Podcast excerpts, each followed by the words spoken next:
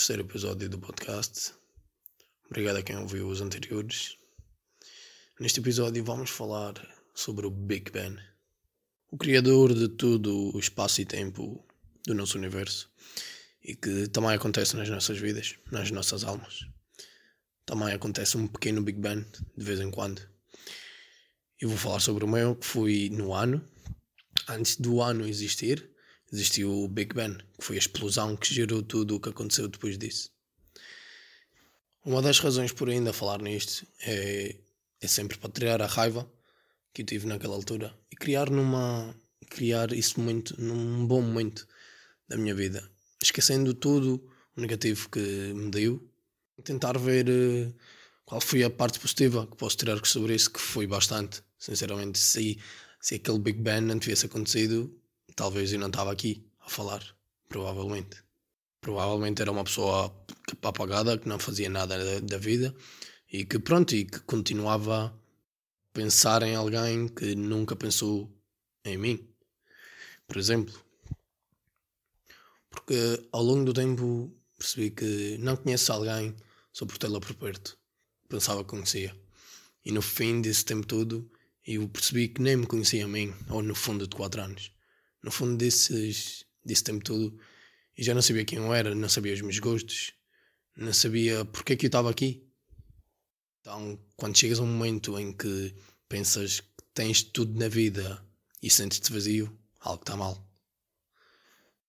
Porque a pior coisa que podes ter na tua vida é estares com uma pessoa só por estar, só para, só para não estar só. E isso foi um erro que eu talvez fiz na minha vida. Tentei estar com uma pessoa só porque não me queria ver só naquele momento da minha vida. O que não foi bom porque depois de acontecer o Big Bang, senti-me a pessoa mais só que existia no mundo. Porque eu percebi que eu fui uma pessoa que tentou dar sempre de tudo e mesmo assim acabei perdendo. E nunca percebi porquê. É como se. Imaginem dois carros andar a 100 km por hora. Os dois vão estar lado a lado nenhum vai estar à frente do outro. O problema é que quando eu estava na minha relação, eu sentia que eu estava a 200 km por hora e aquela pessoa estava a 80 km. Pronto, estava a mim atrás, estava tentando dar intensidade, mas não era tudo o que podia dar, talvez. Ou talvez não queria dar mais. E talvez eu dava demais, talvez.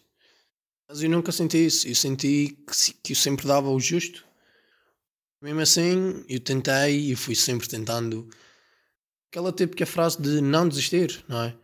Tipo, pode ser que amanhã seja melhor e amanhã seja melhor.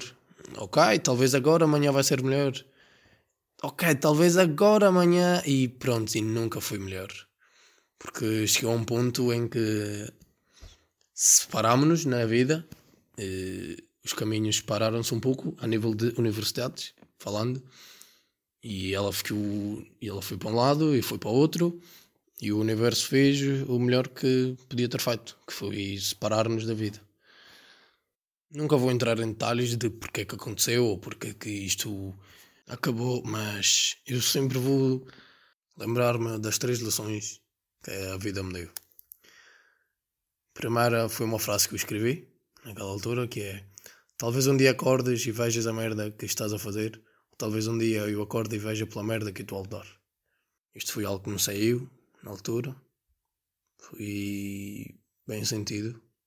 Tenho uma frase que eu escrevi que é Cheguei à conclusão de perceber que chorar é bipolar. Magoa muito a alma. Chorar é, é a pior coisa do mundo, porque quando choras ficas angustiado e afogado às vezes de tanto chorar mas também relaxa, muitas das vezes, depois de chorar. Parece que o teu corpo está a libertar substâncias prazerosas ao teu corpo e às tuas energias da alma. E por último, é a melhor ideologia que eu pude perceber algum dia na vida, e acho que sempre vai ser, que é a ideologia da pedra do amor. Imagina uma pedra enorme num precipício segurada por duas cordas. Pedra esta que, por sua vez, representa a relação, e as cordas, o amor que temos pela relação. Imagina que tu tens uma corda e o teu par tem a outra, seja mulher, seja homem, e eu defino isso como uma relação, que é a junção de duas pessoas que estão pelo mesmo, propósito, que esperemos que deem o mesmo amor pela pedra, neste caso. Existem momentos em que uma dessas pessoas larga a corda. Ela largou a corda, certo? E eu fiquei aflito, porque eu tive que segurar nas duas cordas. Comecei a sangrar das mãos. E nesse momento começamos a pensar: largo ou vou com a pedra? Será que vale a pena continuar a segurar? Continuar a sangrar? Continuar a raspar com os joelhos no chão? De tanta força que tenho que fazer por mim só? Porque a ideia é duas pessoas segurarem a relação. Até que caí. Caí com a pedra para o fundo do precipício. E na evolução de eu subir foi o ano todo que eu vivi. Fui tentar uh, largar mesmo a corda, tentar esquecer a queda, tentar esquecer uh, o sangue perdido, e as cicatrizes. E até que hoje em dia posso complementar isso de outra forma. Hoje em dia tenho uma relação com uma pessoa que eu diria que é amor, mas vai parecer uh, aquele tipo que o cena tonta, mas tipo, é bué mais que isso. Acho que amor é muito pouco para definir o que eu tenho com essa pessoa. Tipo, isto não é de uma forma de ah, somos os melhores. É Tipo, isto parece algo mesmo do universo. Tipo, porque isto é coisas que eu nunca senti com ninguém. É perceber uma pessoa. Talvez isto é mesmo a simples definição de amor, mas eu acho que é pouco para definir isto. Eu sinto que com ela posso falar sobre o que quiser. Sobre o que seja preciso, sempre vou falar sobre tudo com ela. Sempre vamos fazer coisas interessantes e descobrir coisas novas um do outro. E até que cheguei a um ponto em que já nenhum segura nas cordas porque a relação não tem peso. Tipo, acho que a ideologia da pedra fazia sentido quando era uma relação que custava. Mas isto não custa nada. Isto é uma coisa que voa. Nós estamos no universo a voar em cima da pedra e as cordas. Parece que é isto o que eu estou a sentir neste momento. Por isso, quando tu vês que está fazendo muito peso a relação, pergunta se vale a pena sangrar pela relação. Porque Tu podes estar uh, a segurar numa pedra ou estares a voar em cima dela pelo universo com o teu par. No fundo disto tudo eu aprendi da pior forma a importância do tempo, desperdiçando o ano da minha vida, fazendo nada. Mas foi um tempo que me deu muita sabedoria a nível de pensamento para mim próprio. Naquela altura senti tanto que Agora já não sinto nada sobre aquele ano. Se eu me for lembrar uh, pormenorizadamente, mesmo o que eu senti, o que eu passei, já não me lembro exatamente. Mas o que eu acho que é bom, porque já não me dói como me doía antigamente. Porque parece que só me deu coisas boas e já não me lembro das más.